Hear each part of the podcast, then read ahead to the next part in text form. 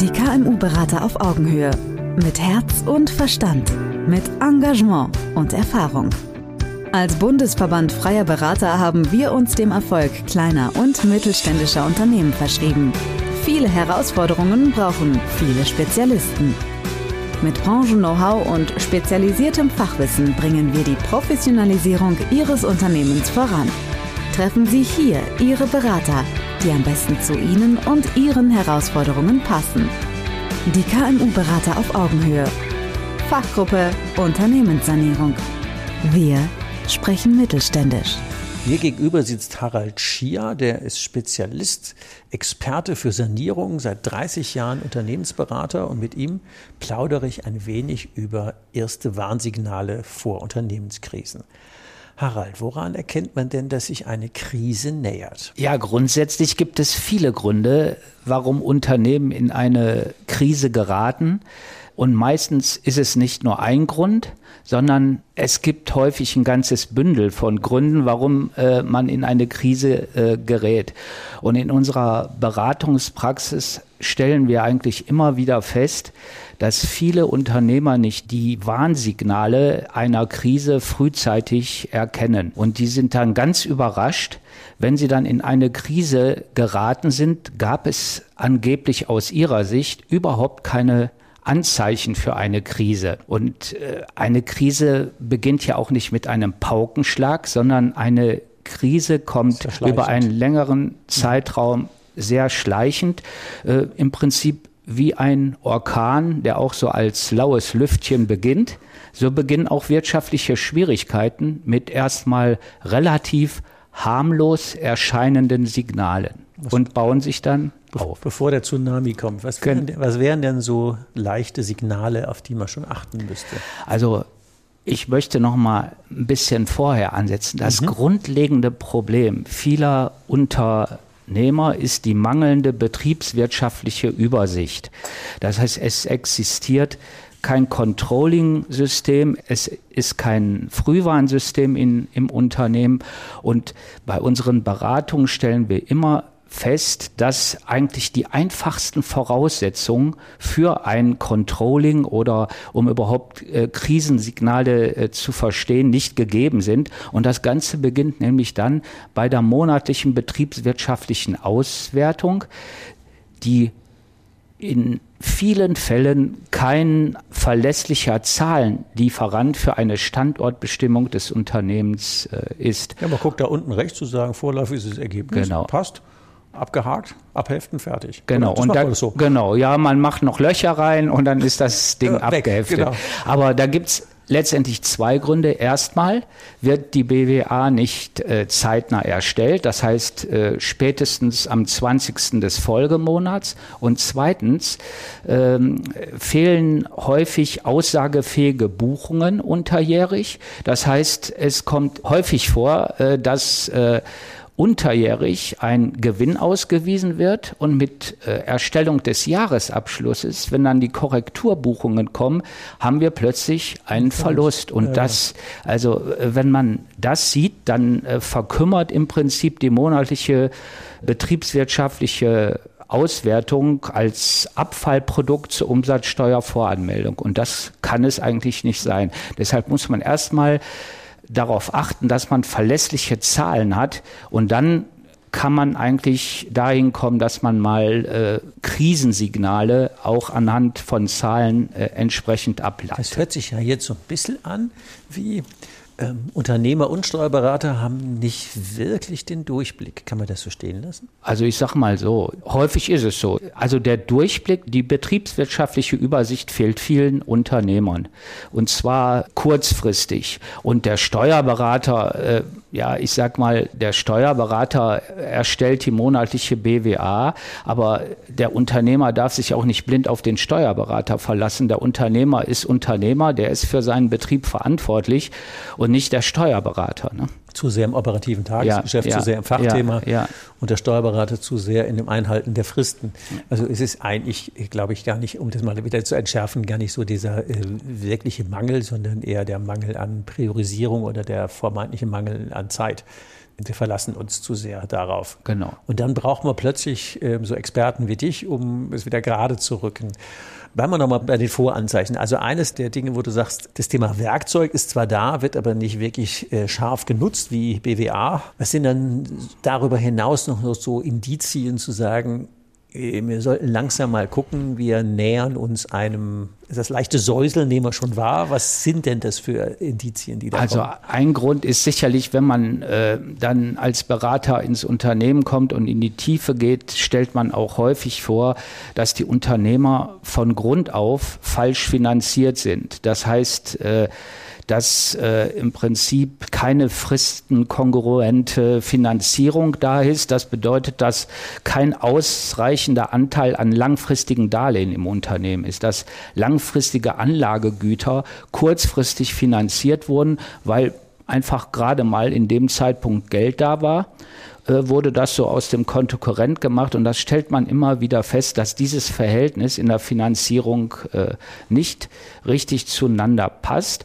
Und dann direkt noch einen weiteren Grund, das ist ein unzureichendes Debitorenmanagement. Das heißt, häufig werden die Zahlungseingänge und die offenen Posten im Unternehmen nicht überwacht. Das heißt, es äh, ist kein straffes und e-, effektives Mahnwesen im, äh, mit einem regelmäßigen Mahnrhythmus im Unternehmen vorhanden. Und das ist eigentlich so paradox. Es werden Leistungen erbracht in Form von Personal und Materialeinsatz, aber es wird nicht darauf geachtet, dass die Zahlung ins die, Unternehmen die Kohle kommt. reinkommt. Ja.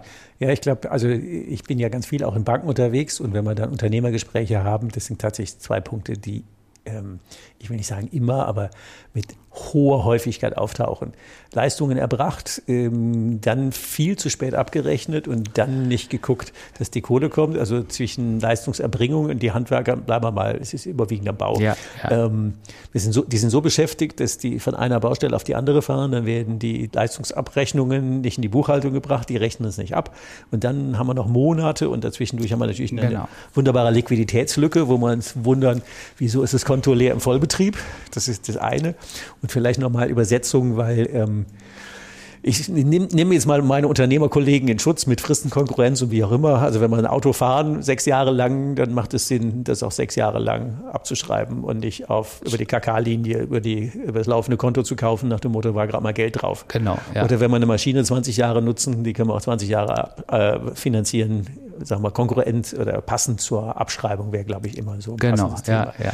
Ähm, und dann finde ich, also vielleicht noch ergänzend dazu, dass der steuerliche Aspekt nach dem Motto, tilgen muss ich ja immer nachsteuern. genau. Ja. Dass das immer gerne vergessen wird. Also je nach, je nach Steuersatz brauche ich ja einfach mal in einer normalen GmbH, ähm, ich also einfach grob 30 Prozent. Ähm, und wenn ich 100 tilgen will, muss ich ja vorher quasi durch 0,7, 130, 140 irgendwas muss ich ja verdient haben, damit ich 100 tilgen kann. Ganz genau. Weil ja. die 30 Prozent Steuern von oben gerechnet, die gehen ja auch noch ab. Und das ist so ein Punkt, der zumindest mal ich auch aus äh, Bankeneinsicht nie sehe, dass in Finanzierungen ernsthaft der steuerliche Aspekt eingebaut wird. Ja, das ist auch ein Manko, aber das hat auch mit der, mit der betriebswirtschaftlichen Auswertung zu tun. Es hat auch mit der Erstellung des Jahresabschlusses äh, zu tun, dass man einfach nicht dahinterher ist, dass der Jahresabschluss frühzeitig erstellt wird im Jahr, dass man weiß, was kommt da auf äh, einen an Steuernachzahlungen äh, zu. Das sind alles Dinge. Dann wird irgendwann mal der Abschluss erstellt und dann kommt der Steuerberater und sagt, ja, aber Sie müssen da noch äh, 50.000 Euro Steuern nachzahlen und die sind einfach nicht da. Also da muss man sich vorher auch drum bemühen und das ist auch sicherlich könnte der Steuerberater äh, von sich aus das äh, früher machen, aber der hat auch nicht unbedingt eine Bringschuld. Der Unternehmer ist gefordert. Das ist sein Unternehmen und der muss darauf drängen, dass auch sein Jahresabschluss entsprechend bearbeitet wird. Also ich sag mal, spätestens im April des Folgejahres sollte man zumindest eine vorläufige Version haben. Dann kann man mit den Zahlen noch arbeiten. Kommt der Abschluss äh, im Oktober, dann ist das Historie. Dann äh, ist eigentlich schon das Folgejahr um. Dann kann man auch die Weichen nicht mehr entsprechend nee, stellen. vorbei. Ähm, wenn wir jetzt von der Fachlichkeit mal ähm, weggucken und sagen, da gibt es jetzt den Harald Schier, der ist ja als Berater schon seit 30 Jahren im Markt. Warum sollte man dich genau für solche Punkte als, ich nenne es mal Sparringspartner, als Partner vor der Sanierung an Bord holen, bevor es zu spät wird, wenn die ersten Indizes, wenn die ersten Windchen auftauchen? Was kannst du beitragen? Warum sollte man dich holen? Ja, äh, also ich unterstütze letztendlich Unternehmer dabei, verlässlich die richtigen Entscheidungen zu treffen und ihre wirtschaftliche Stabilität zu optimieren. Ja, und dabei nehme ich den Kunden die Arbeit ab, die diese sowieso nicht so gerne machen, damit genau. sie sich besser auf ihr Kerngeschäft konzentrieren können. Das sind gute Fachleute, die haben häufig ein gutes Händchen für ihre Kunden, legen aber den Fokus nicht auf betriebswirtschaftliche Fragestellungen, weil die halt auch was anderes gelernt haben und da auch gut sind. Ne? Jetzt kann man natürlich, wenn man groß genug sich jemand fest anstellen und wenn man halt nicht so groß ist, dann kann man sich immer mal wieder einen Kollegen dazu holen wie dich, der dann sagt, komm, lass mal die Grundlagen legen und beihalten kannst du genau. die dann auch. Und dann guck mal immer mal wieder drüber. Das wäre so ungefähr das. Also bevor die Sanierung anfängt, lieber während den Anfängen, wenn die ersten äh, lauen Winde kommen, bevor der Tsunami genau. kommt, also wenn die Bank erstmal gerufen hat, Stopp auf dem Konto, weil hier liegen alle Zahlen quer. Das ist, äh, da, dann ist man eigentlich schon in der, der letzten Phase. Also steht man mit dem Rücken an der Wand. Dann sind wir eigentlich äh, schon bei den heraufziehenden Unternehmenskrisen. Wann wäre ich gerne im Unternehmen? Nämlich wenn die Nachfrage, wenn man feststellt, dass die Nachfrage nach den Produkten oder Dienstleistungen zurückgeht, sich die Wettbewerbsposition verschlechtert, dass vielleicht äh, qualifizierte Mitarbeiter schon aus dem Unternehmen abwandern und sich was anderes suchen. Und spätestens, wenn die Umsätze und Gewinne zurückgehen. Ne? Also haben wir eigentlich drei Phasen, oder? Gibt es so eine strategische genau. Krise? Ja. Es gibt die ähm, Ertragskrise und es gibt die Liquiditätskrise. Genau. Und eigentlich wäre der richtige Zeitpunkt schon bei der strategischen Krise, wenn wir feststellen, die Nachfrage sinkt. Ähm, Geschäftsmodell, Thema Geschäftsmodell. Geschäftsmodell steht in Zweifel. Ähm, ähm, oder zu Deutsch, es wird schwieriger wie vorher.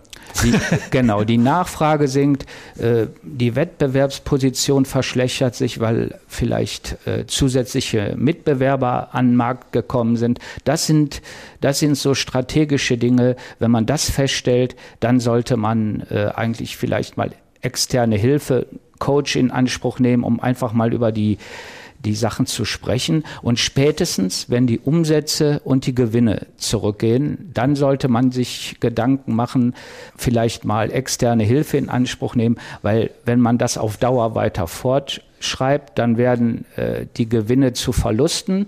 Das führt wiederum dazu, äh, dass das Eigenkapital sinkt. Verbrennen wir Geld. Genau. Und wenn man, wenn das zu lange dauert, dann wird das Eigenkapital negativ. Und das sind alles Dinge, äh, die sollte man tunlichst vorher äh, vermeiden. Dann ist der Tsunami schon kurz vor der Ganz Küste. genau. Genau. Also das sind so Punkte, ich glaube, die sind nicht vielen klar, weil ähm, als Unternehmer ist man ja ganz viel im Tagesgeschäft unterwegs.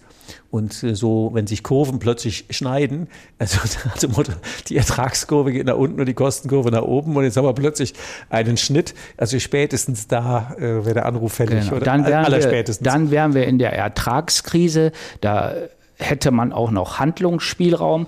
Dann. Da ist noch Puffer. Da ist hoffentlich noch ein bisschen Puffer. Dann ist die Zahlungsfähigkeit des Unternehmens in der Regel noch gegeben und ein wesentlicher Punkt wäre dann auch noch, dass die Hausbanken in dieser Phase häufig dann auch noch bereit sind zu helfen, wenn man das vernünftig aufzeigt, mit welchen Maßnahmen man aus dieser Ertragskrise heraus möchte, dann werden die auch noch finanziell äh, entsprechend unterstützen. Das ist auf jeden das Fall. Das ist definitiv so. Also ja. da kenne ich ja auch genügend Bankgespräche.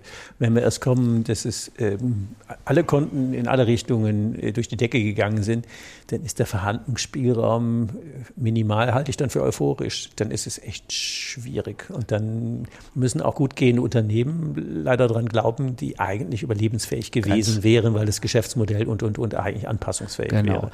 Aber viele Unternehmen, die betreiben, ich nenne das mal Management bei Kontoauszug. Ja. Das heißt, ja, äh, äh, für sie beginnt eine Krise erst dann, wenn der Kontostand die Schmerzgrenze erreicht hat und die Bank die ersten Lastschriften nicht mehr ausführt. Dann passiert genau das, was du gesagt hast. Dann ist man aber schon in der letzten Phase der Krise, nämlich in der Liquiditätskrise. Und dann muss man sehr stark aufpassen, ob man vielleicht schon in der Zahlungsunfähigkeit ist, weil dann ist man vielleicht auch schon in der äh, Liquiditätsantragspflicht mhm. oder aber in der Insolvenzverschleppung, wenn man das mal ganz konkret mit der, äh, mit der vollen privaten Haftung. Ganz genau. Also das sind so äh, Liquiditätskrise ist eigentlich ganz schlecht. Dann, da ist die Ampel auf Rot. Ja, ja. Dann kommen die ersten Lieferanten und äh, kürzen ihre äh, Limite und oder oh, liefern nur noch gegen, gegen Vorkasse. Ja, genau. ne? Dann sind die fälligen Sozial Versicherungsbeiträge und die fälligen äh, Steuerverpflichtungen können dann nicht mehr gezahlt werden. Ähm, und das, das ist dann eine Phase, äh, die sehr schwierig ist und wo eigentlich nur noch von Unternehmerseite und auch Beraterseite nur noch Feuerwehrmaßnahmen möglich sind, weil es brennt Licht Hallo und das häufig an mehreren Stellen gleichzeitig. Und das ist ein Riesenproblem dann.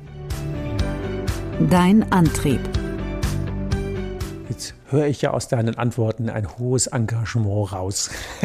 du bist ja tief drin und mit Herzblut dabei. Was ist denn das, was dich als Berater antreibt, sich genau um solche Fälle zu kümmern, von der strategischen über die Ertrags- bis hin zur Liquiditätskrise, Feuerwehrspiegeln oder strategischer Berater sein? Da ist ja von bis im Vorfeld oder mitten in der Sanierung. Was ist denn so deine Motivation und dein Antrieb, dein Spaßfaktor dabei? Ja, ich bin einfach der Meinung, dass man vielen Unternehmern äh, betriebswirtschaftlich äh, helfen kann, weil die einfach in der Richtung äh, keine Fachleute sind, haben tolle Unternehmen, tolle Geschäftsmodelle, aber da in dem Bereich kann man eigentlich eine ganze Menge äh, bewirken. Und wie du das vorhin auch schon sagtest, größere Unternehmen haben eine eigene Controlling-Abteilung und ich sehe mich so als ausgelagerte Controlling-Abteilung. Ah, mhm. Und äh, das macht eigentlich Spaß, weil meine Beratungen gehen eigentlich dahin, dass ich nicht äh, zwei Monate oder drei Monate berate, dann ein Konzept erstelle, das dann in der Schublade, Schublade verschwindet, kommt, genau, ja, sondern ich begleite in der Regel zwölf Monate hindurch. Wir erstellen Konzept und ich bin bei der Umsetzung der Maßnahmen mit dabei. Vor Ort. Genau, ich begleite zu Bankgesprächen, ich bin bei Betriebsversammlungen dabei, äh, wir überprüfen die eigene Kalkulation. Also alles, was so anfällt, wo ich unterstützen kann, unterstütze ich und das zwölf Monate hindurch. Und mein Ziel ist es, dass der Unternehmer Erfolg hat. Dann habe ich auch Erfolg. Mein Ziel ist, dass ich nach den zwölf Monaten einen Folgeauftrag bekomme für die weiteren zwölf Monate. Und das ja. funktioniert gut wenn beide Seiten gut zusammenarbeiten. Jetzt würde ich als Hörer sagen, oh Gott, oh Gott, was das schon wieder kostet. Ja. Die Gegenposition ist, was kostet es, das nicht zu tun? Das sind ja horrende Summen. Also wenn man das mal, ich sag mal, okay, Tagessätze sind immer ganz nett bei Beratern, ähm, aber das ist ja alles kein Vergleich gegenüber, man fährt ein Unternehmen gegen die Wand, man zahlt äh, viel zu spät, kriegt die, die Zahlungen nicht rein, verliert Zahlungen. Das sind ja horrende Summen, die, gut, mein Unternehmen früher war ja nicht so groß mit siebeneinhalb Millionen Umsatz, aber auch da weiß ich, äh, wie viel Potenzial da drin steckte, ja, was man ja. mal äh, zu, zu heben hatte. Ja. Ob das jetzt nun tatsächlich, weil die Linie mit der Bank vernünftig verhandelt ist, überall als Konto gezogen werden kann. Genau. Da hätte ich ja schon wie viele Beratertage rausgehabt, bis, bis, hin zu, also all die, all die Punkte, die du eben genannt hast, von ähm, ähm, Thema zeitnah abrechnen, zeitnah eintreiben, keine Verluste haben, bis, bis, genau. bis. Das sind ja, es ist ja ein Vielfaches dessen. Und die Opportunitätskosten, was man verloren hat, äh, was nicht in der Bilanz steht, das sieht man ja nicht. Und die, die Beraterkosten, die werden ja gebucht, richtig. Aber das, das verlorene Geld aus der Opportunität, das sieht man ja nicht. Und ich glaube, dafür mal einfach beide Waagschalen zu füllen, dann ist das ähm, in Anführungszeichen ein bisschen Beratergeld ähm, gegenüber einer Festanstellung und trotzdem professioneller Sparringpartner ist natürlich ich mache jetzt mal Werbung für die eigene Branche. Ja, ja. natürlich, natürlich, ein anderer Punkt oder aus ja. Unternehmersicht, das war natürlich auch so. Wir haben immer äh, logischerweise geguckt zu sagen, also jetzt gut auf brauchen wir das jetzt wirklich oder geht das noch? es ist doch immer gut gegangen. Ja, genau. Und das ist natürlich jetzt als ja. Rheinländer darf, darf man das so sagen. Ähm, aber natürlich ist es ein Punkt, ähm, wo man ähm, ein Invest und keine Kosten im Augen haben müsste, oder? Das auf jeden Fall, wobei es da durchaus öffentliche Mittel gibt, wo mein Beratungshonorar äh, 50 Prozent gefördert wird, mhm. wenn man da vor der Beratung einen Antrag stellt. Äh, ich bin bei verschiedenen äh, Institutionen als Berater seit äh, über 30 Jahren gelistet und das funktioniert hervorragend und die prüfen dann halt nur, ob eine optimierte, verlässliche Beratung stattgefunden hat, was die Regel ist und, und auch so sein muss. Insofern kein Problem. Also ich denke, 99 Prozent meiner Beratungen werden öffentlich bezuschusst und das funktioniert ganz gut. Ja. So hoch die Förderquote, wow, 99 Prozent der Beratungen. Ja. Wow, das ist cool. Drei Praxistipps. Wenn wir mal mit Blick auf die Zeit so zum Ende zum Podcast mal überlegen, was wären denn drei Tipps, die du in der Sanierung, vor der Sanierung oder während der Sanierungsphase. Also irgendwo brennt irgendwo die Bude oder es gibt die ersten leichten Anzeichen von. Äh, was wären denn drei Tipps, die du den geneigten Hörern äh, mit auf den Weg geben würdest? Ein Tipp hast du schon erwähnt, das ist der Zeitfaktor. Mhm. Ja, nicht zu lange warten, äh, wenn man merkt, dass irgendwelche Signale auftreten, die das Unternehmen vielleicht in eine wirtschaftliche Schieflage bringen könnten, externe Hilfe in Anspruch nehmen und nicht immer muss das der Steuerberater sein, weil der ist äh, auf, der, auf seiner Seite äh, Spezialist. Es gibt für die anderen Bereiche durch, durchaus Spezialisten, die das in einer regelmäßigen Betreuung eigentlich ganz gut machen können. Vielleicht ergänzen an der Stelle, je früher man anruft, desto billiger wird es ja eigentlich auch. Das weil auch. Die, weil man die Potenziale nach oben schöpft und die Beratungskosten relativ klein bleiben, weil genau. man ja keine Brände löschen Ganz muss. genau. Also der Zeitfaktor früh bei den ersten auftauchenden Indizien Genau. Und der Aufwand ist ja für den Berater dann auch viel geringer. Dann funktioniert das eigentlich ganz gut. Also Tipp, Tipp 1 ist äh, vor der strategischen Krise oder bei den ersten Anzeichen lieber schon mal den genau. Kontakt aufnehmen. So, Perfekt. Ein ganz wesentlicher Punkt zur Beseitigung von unternehmerischen Schieflagen ist die Einsicht und Veränderungsbereitschaft des Inhabers. Denn alle Bemühungen, die nützen nichts, wenn äh, der äh, Unternehmer die Krise nicht sehen will. Und das passiert leider immer wieder, mhm. dass eine Verschleierungstaktik betrieben wird.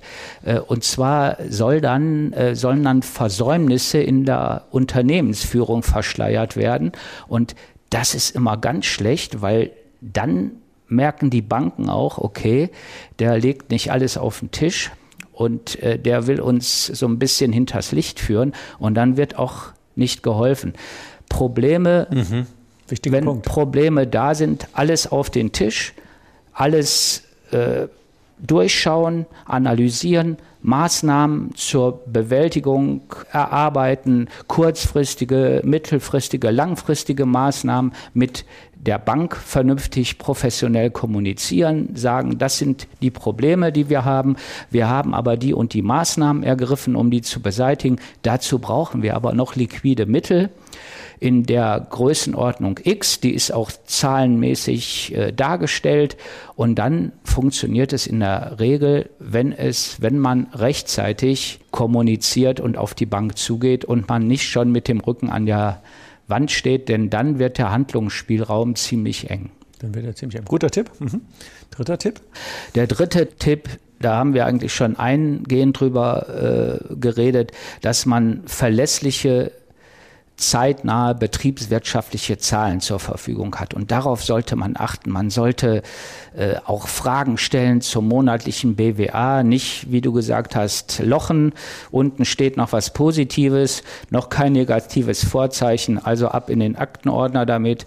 Äh, man sollte sich mit den Zahlen befassen und ich gebe eigentlich Unternehmern die Anleitung dazu. Häufig kriege ich die monatliche BWA direkt vom Steuerberater zugemailt, äh, mache dann Plan-Ist-Abgleich, besprecht das mit dem Unternehmer und dann merkt der Unternehmer, oh, das fängt ja irgendwann an Spaß zu machen. Ne? Okay.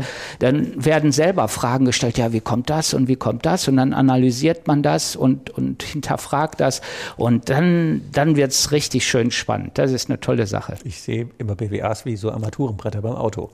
Wenn ich einen Tacho hätte, der erst eine Viertelstunde später anzeigt, dass ich gerade in der 50er-Zone 70 gefahren bin, da kriege ich einen Haufen Tickets. genau, ja. Und das, das ist so, oder wenn, wenn ich einfach mal die Navi-Einstellung nicht abgleiche mit dem, mit dem Tankinhalt, zu sagen, ey, 500 Kilometer bis zum Ziel, ich habe mir für 300 Sprit und zwischendurch bleibe ich dann liegen, habe aber keine Kohle dabei, dann sieht das ein bisschen blöd aus. Und ja. ich glaube, wenn man das so mal wirklich mit Armaturenbrett und, und, und Tacho und äh, Navi vergleicht, wenn die Zielsetzung stimmt, wenn ich das Kontrolle Controlling-Werkzeug dazu habe, dann sehe ich die Krisen vorher, zu sagen, oh Gott, oh Gott, ich sollte mal tanken. Irgendwie, ich verbrauche mehr Sprit, vielleicht muss ich langsamer fahren. Mal Sprit mit Liquidität verglichen. Dann ist es, glaube ich, gut. Der externe Blick aus, äh, wie viele Unternehmen hast du schon betreut? Das Ach, ich sein. weiß, ich bin seit, seit über 30 Jahren äh, in dem Bereich tätig. Hunderte. Ich weiß es nicht. Ich weiß es wirklich. Und ich habe viele Stammkunden. Das ist eigentlich schön im Beratungsbereich, dass man eigentlich, ich betreue Unternehmen, seit zehn Jahren so als ausgelagerte Controlling-Abteilung. Das ist eigentlich immer gut zu wissen, aha, den hast du nächstes Jahr wieder da. Man ist nicht nur immer auf, auf neue Kunden äh, spezialisiert, sondern man weiß, okay, wir haben gemeinsam Erfolg gehabt und den setzen wir einfach auch noch mal ein bisschen fort. Und dann halten sich auch die Kosten in Grenzen. Dann ist das gut. Genau. Und alle zwei Jahre oder alle drei Jahre kann man ja ohnehin wieder eine neue, je nach, je nach Förderprogramm wieder neu beantragen. Genau, aber da gibt es auch äh, zwischendrin andere Möglichkeiten. Also das passt, aber das sollte nicht im Vordergrund stehen, das denke ich nicht. Nee, das, das strategische Ziel muss genau, im Vordergrund genau. stehen. Dann sage ich Harald ganz herzlichen Dank und ähm, ja, wünsche euch Hörern eine gute Entscheidung bei der Suche eures KMU-Beraters. Und der Harald Schier ist natürlich in den Shownotes mit seiner KMU-Berater-Profil verlinkt und seine Adressdaten findet ihr natürlich dort auch. Also alles Gute, gute Zeit und natürlich viel Erfolg. Vielen Dank, Uli. Gerne. Brauchen Sie noch mehr Infos? Wollen Sie den persönlichen Kontakt aufnehmen? Den Link zu Ihrem KMU-Berater finden Sie in der Beschreibung und unter www.kmu-berater.de. Wir wünschen Ihnen viele Erfolge, unternehmerisch und menschlich. Die KMU-Berater auf Augenhöhe.